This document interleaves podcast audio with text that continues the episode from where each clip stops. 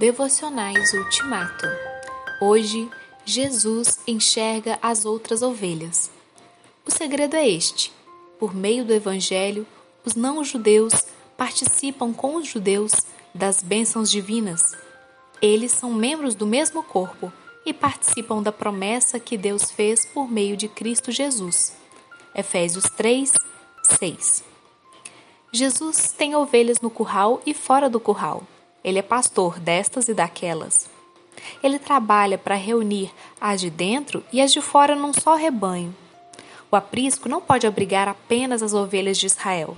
Jesus é pastor de outras ovelhas que virão de outras nações, de outras tradições, outros contextos, de acordo com a soberania e o tempo de Deus.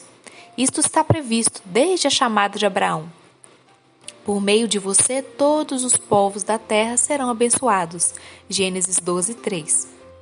O tempo de arrebanhar as ovelhas de fora do curral começou com o derramamento do Espírito sobre os judeus, prosélitos e gentios, em Atos 2, 1 a 13, e com a grande comissão, Atos 1, 8. O rebanho de Cristo não está mais confinado aos crentes entre os judeus inclui hoje os crentes de todas as nações, de todas as culturas, de todas as línguas, de Jerusalém aos confins da terra. A igreja torna-se internacional. A tenda anterior é pequena demais e precisa ser ampliada.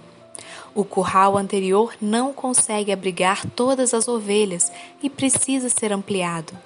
Esse é o segredo, o mistério, o desígnio secreto de Deus, agora revelado. Edifico-me em saber como são grandes as insondáveis riquezas de Cristo.